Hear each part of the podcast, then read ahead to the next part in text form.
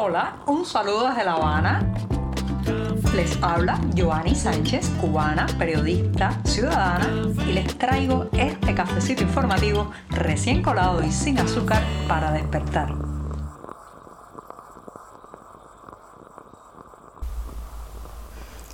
Lunes en que reinició la semana informativa y una jornada que ha amanecido nublada y también con pronóstico de lluvia aquí en la capital cubana. Así que ya sabe, si tiene que salir, lleve el paraguas que parece que hoy tendremos sus aguaceros. Eso sí, voy a empezar la jornada como siempre con un cafecito amargo para contarles después los temas principales de este 17 de abril de 2023. Así que voy con ese sorbito de café. Después de este cafecito informativo, les comento que el centralismo es un mal que lamentablemente eh, pues se extiende en muchas naciones donde la capital, el centro de poder, en los núcleos urbanos monopolizan muchas partes de la burocracia, los trámites y las instituciones a las que los ciudadanos tenemos que recurrir. Pero en el caso cubano es aún más dramático porque eh, simplemente las ansias de control, el verticalismo, la necesidad de vigilar cada paso que den los ciudadanos hace que el centralismo cubano sea un poco más estricto, más rígido. Incluso eh, muchas veces las personas que viven en provincias, pequeños pueblos, comunidades alejados de La Habana, tienen que pasar obligatoriamente, sí o sí, por la capital cubana para terminar algunos trámites. Ese es el caso que se está dando ahora con la legalización de documentos. Debido al éxodo masivo que estamos viviendo, mucha gente necesita llevarse legalizados sus certificados de nacimiento, sus títulos universitarios, sus certificaciones de nota, si han estudiado alguna carrera. Y bueno, pues se encuentran con que en las oficinas provinciales, ya sea en la ciudad de Santa Clara, de Camagüey, de Santiago de Cuba, los funcionarios le dicen, bueno, finalmente después de obtener la certificación para legalizarla, el documento tiene que viajar a La Habana. Fíjense ustedes, el documento obligatoriamente tiene que trasladarse a la capital para ser legalizado por el Ministerio de Relaciones Exteriores. Señoras y señores, con todo el dinero que absorben estas instituciones, con todos los recursos que tienen, con toda la cantidad de tiempo que le dedican a la propaganda política, ideológica, a las, a las declaraciones encendidas, con tantas y tantas conferencias de prensa para hablar sobre otros países que hace el canciller cubano y no han podido crear estas oficinas a lo largo del país para que la gente pueda legalizar y certificar para llevar al extranjero cómodamente sus documentos. Ah, no, tienen que viajar a La Habana, pagar miles y miles de pesos actualmente para trasladarse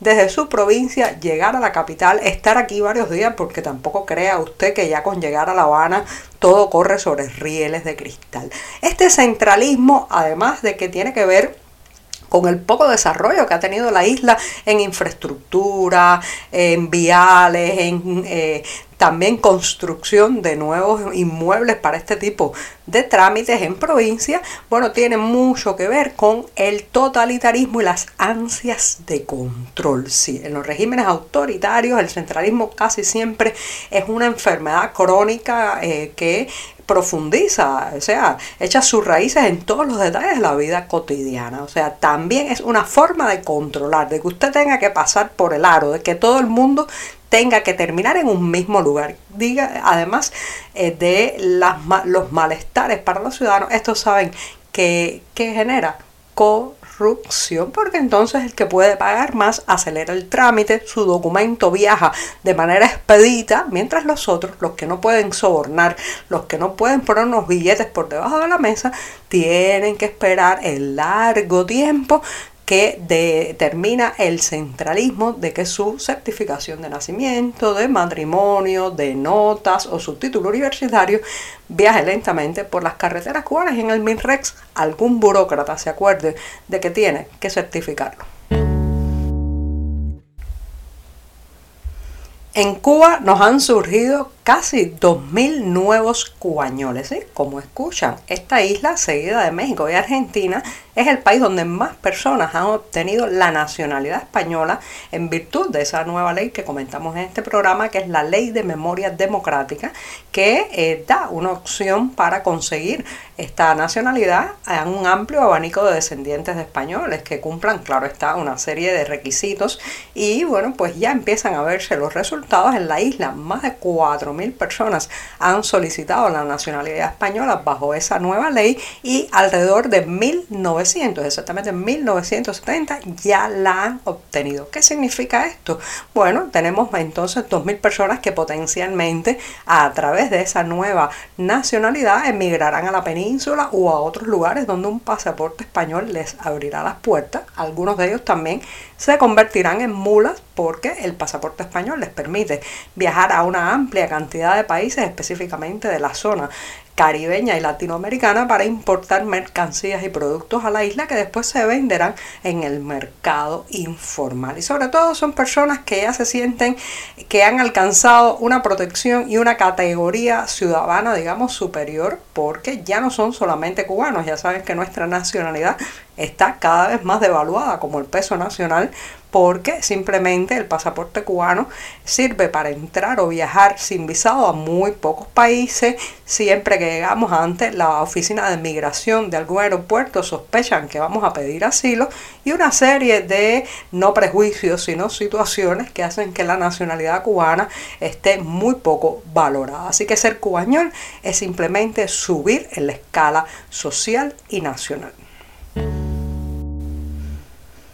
Seguramente muchos de ustedes han visto algún filme que mezcla ciencia ficción y terror donde por algún suceso determinado el planeta se queda sin personas. Sí, el mundo se vacía de gente y entonces se suceden escenas donde se ven las avenidas absolutamente desiertas, las escuelas sin estudiantes, las industrias paralizadas y sin obreros, pues déjenme decirles que imágenes tan inquietantes como esas las estamos viviendo en Cuba, aquí en La Habana, y no, no es una película de terror ni de ciencia ficción el pasado sábado, un día que normalmente la gente después de la intensa jornada o semana laboral sale a pasear, a encontrarse con sus amigos, a divertirse un poco, la calle 23 específicamente, el tramo conocido como la rampa en el vedado habanero, que como eh, ya les he contado es la aurícula izquierda del corazón, digamos, recreativo y eh, de eh, salir a pasear, sobre todo los fines de semana de esta ciudad, bueno, pues la imagen era bastante pavorosa porque ese tramo estaba absolutamente vacío. Podía usted cruzar la calle con los ojos cerrados que no iba a atropellarlo ningún vehículo porque debido a la falta de combustible no hay nada que se mueva prácticamente que no sean los pocos ómnibus que circulan por la ciudad y algún que otro vehículo oficial. Ese era el panorama el sábado en la tarde, la tarde y la noche más movida de la semana. Debería haber sido y sin embargo estaba la avenida 23 desierta. ¿Qué es lo que está pasando? Que mucha gente no sale a la calle porque sabe de antemano que irse una noche de festejos a encontrarse con conocidos significa que después tendrán que regresar caminando porque olvídese el transporte público y olvídese también de los taxis colectivos o almendrones porque no tienen gasolina ni petróleo para circular. Y no, la historia de las mujeres cubanas, su lucha y sus reivindicaciones no comenzó en 1959 como nos quiere hacer creer constantemente la propaganda oficial. Por eso voy a despedir este programa de lunes recomendándoles una presentación que ha organizado para el próximo jueves 20 de abril el Centro Cultural Cubano en Nueva York y estará hablando del primer Congreso Nacional de Mujeres en La Habana, ocurrido en el lejano 1923. La conferencista será la historiadora Raquel Binat eh, de la Mata y bueno pues abordará los orígenes del movimiento que condujo a ese primer evento, a esa primera reunión de confluencia de las mujeres cubanas en La Habana. Así que ya saben, pueden seguir el tema a través de internet y será el próximo jueves. Con esto sí que me despido hasta mañana martes. Muchas gracias. Por hoy es todo. Te espero mañana a la misma hora. Síguenos en 14medio.com. También estamos en Facebook, Twitter, Instagram y en tu WhatsApp. No olvides, claro está, compartir nuestro cafecito informativo con tus amigos.